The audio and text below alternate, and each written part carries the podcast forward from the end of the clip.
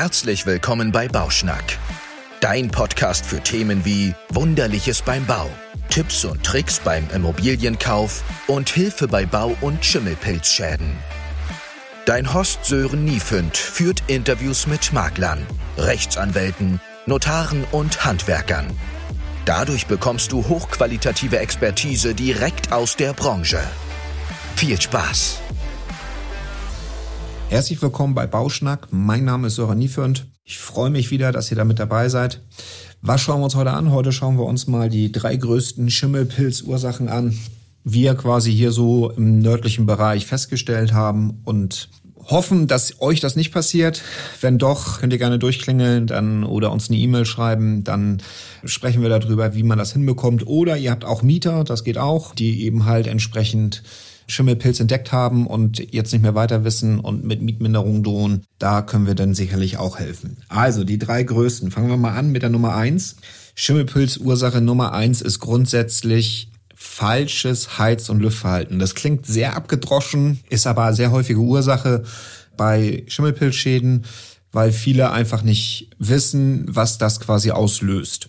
Wir haben verschiedene Baukonstruktionsarten aus verschiedenen Baujahren immer mit analysiert und grundsätzlich sind meistens die 70er, 80er Jahre davon am meisten betroffen mit diesen falschen Heiz- und Lüftverhalten.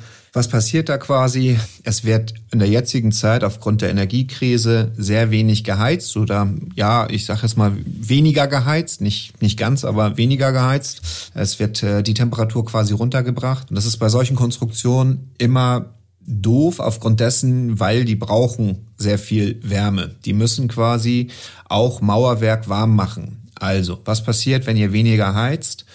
Die Oberflächen an sich kühlen ab und wenn jetzt quasi kalte Luft reinkommt, dann erwärmt sie sich und diese warme Luft setzt sich an kalten Oberflächen nieder. Das seht ihr quasi immer, wenn ihr das Fenster aufmacht und das Fenster beschlägt sofort. Dann habt ihr erstens einen kleinen Tipp jetzt. Ihr müsst immer das Fenster voll auflassen.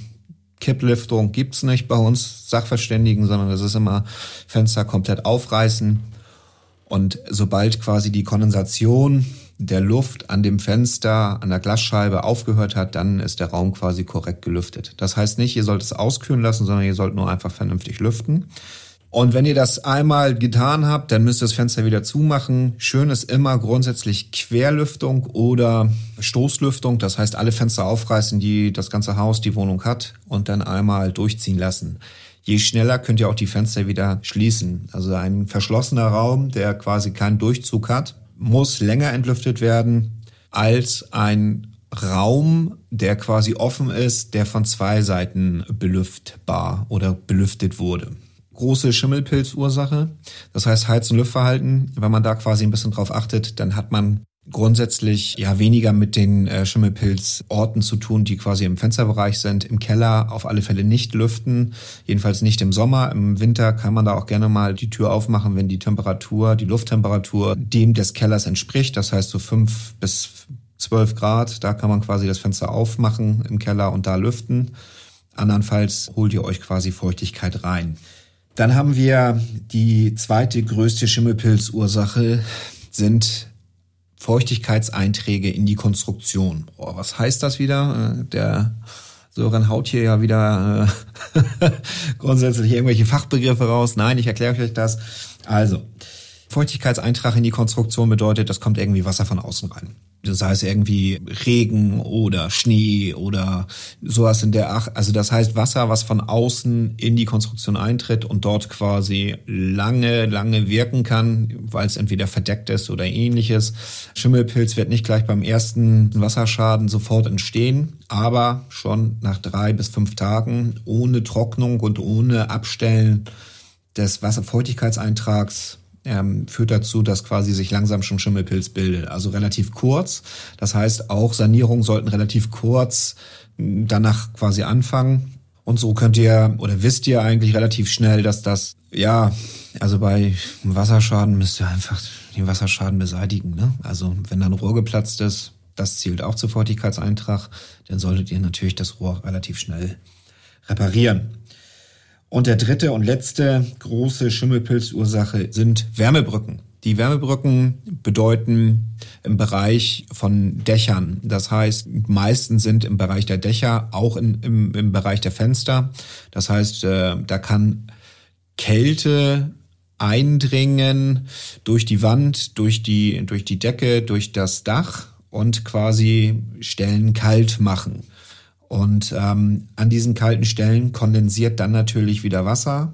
Und wenn wir Wasser haben, dann haben wir natürlich auch relativ schnell einen Schimmelpilz da, der quasi sich dort wohlfühlt. Das heißt, wir haben an so Spots, so ich sage jetzt mal im Dachbereich sind es meistens immer die Dachkanten, die Dachecken Xel, also das heißt direkt in den Ecken ähm, sind meistens dann bei Wärmedämmfehlern ist dort Schimmelpilz anzutreffen. Was kann noch passieren oder was braucht dieser Schimmelpilz? Allgemein alle Schimmelpilzarten brauchen grundsätzlich drei Dinge. Das ist Temperatur, das ist Nahrung und das ist Feuchtigkeit. Wenn alles drei zutrifft, können die Schimmelpilze wachsen. Es gibt Schimmelpilze, die wachsen bei plus 60 Grad, plus 70 Grad. Es gibt Schimmelpilze, die wachsen bei minus 10 Grad. Also es gibt ganz doll verschiedene Schimmelpilzarten, über Millionen Arten und Unterarten.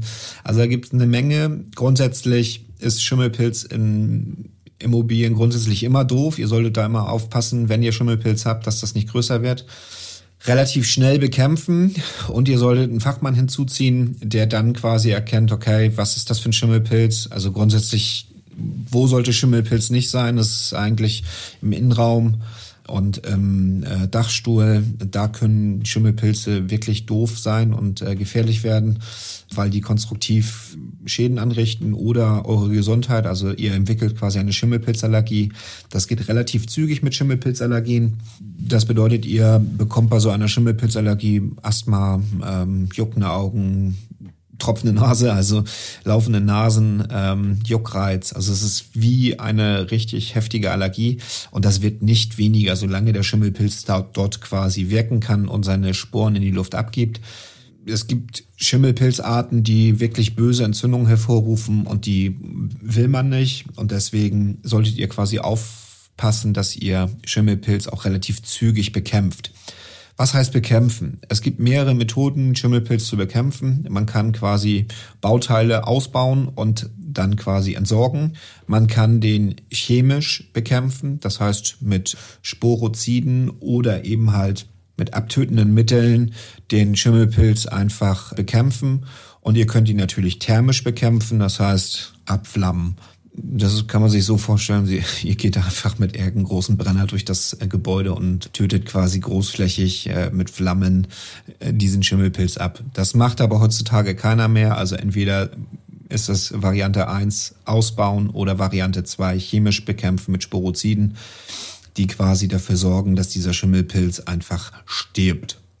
Das ist meistens, sind das Lösungen, die diesen Schimmelpilz angreifen und die Zellstruktur zerstören.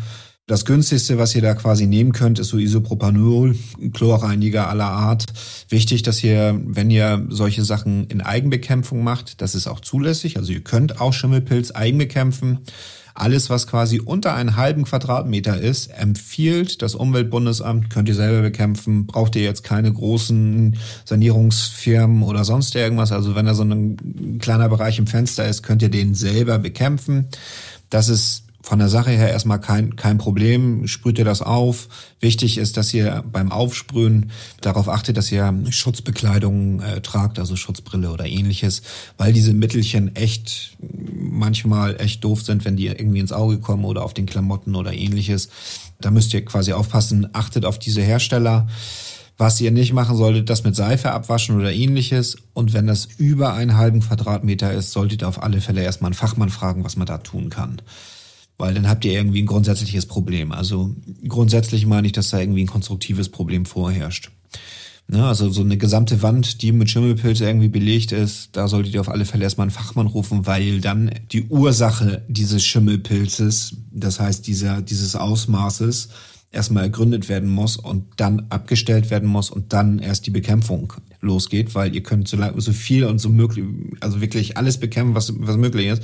Wenn ihr die Ursache nicht abstellt, das heißt, ich sage mal gerne, den tropfenden Wasserhahn erstmal reparieren und dann die Schüssel wegnehmen und schauen, dass es funktioniert und nicht eine größere Schüssel unter einen tropfenden Wasserhahn stellen, weil irgendwann ist auch diese große Schüssel voll mit Wasser. Ja, wenn ihr das quasi alles so mitgenommen habt, dann könnt ihr eigentlich jetzt schon mal ähm, bei euch zu Hause schauen, okay, was mache ich richtig, was mache ich falsch. Ich kann immer nur sagen, wie wir es quasi, also meine Frau und ich, wie wir das quasi zu Hause machen mit den Heizen und Lüften bei mir zu Hause. Meine Frau ist der großartige Lüftungsqueen die weiß auf alle Fälle immer, wie wir das machen. Also ich, vielleicht ist es ja für den einen oder anderen äh, ja von Vorteil, wenn der hört, wie man richtig heizt und lüftet.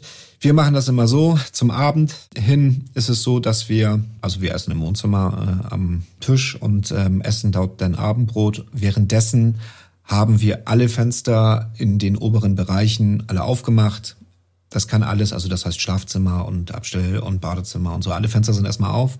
Und solange wir quasi essen, kann das da alles durchlüften. Das heißt, wenn wir ins Bett gehen oder uns Bett fertig machen, ist das alles äh, schick gelüftet. Also das heißt, wir lüften so zehn Minuten, Viertelstunde auf Volldurchzug und dann machen wir alles wieder zu.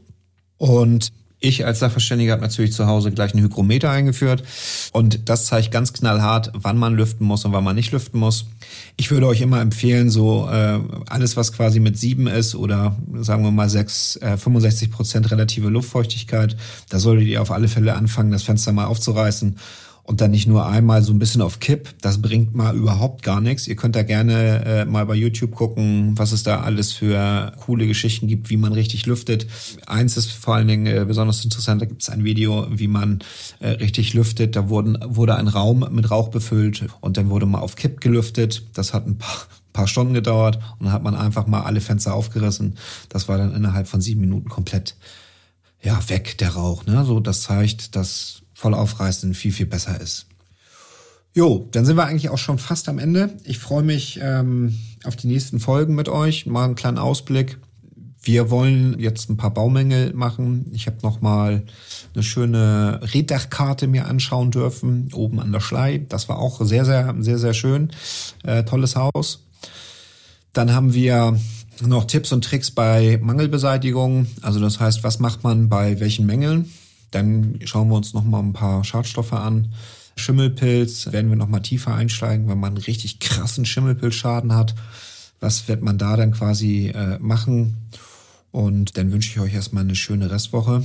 Würde mich freuen, wenn ihr uns bewertet, wenn ihr Kritik äh, uns schickt an podcast.hamburg-baugutachten.de.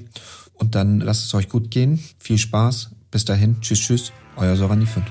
Das war Bauschnack dein Podcast für alles Wissenswerte rund um Immobilien. Als Baugutachter in Hamburg und Norddeutschland helfen wir dir beim Immobilienkauf und bei Bauschäden. Schau doch mal auf unserer Webseite vorbei www.hamburg-baugutachten.de. Und wenn du keine Folge mehr verpassen willst, abonniere den Kanal. Bis zum nächsten Mal.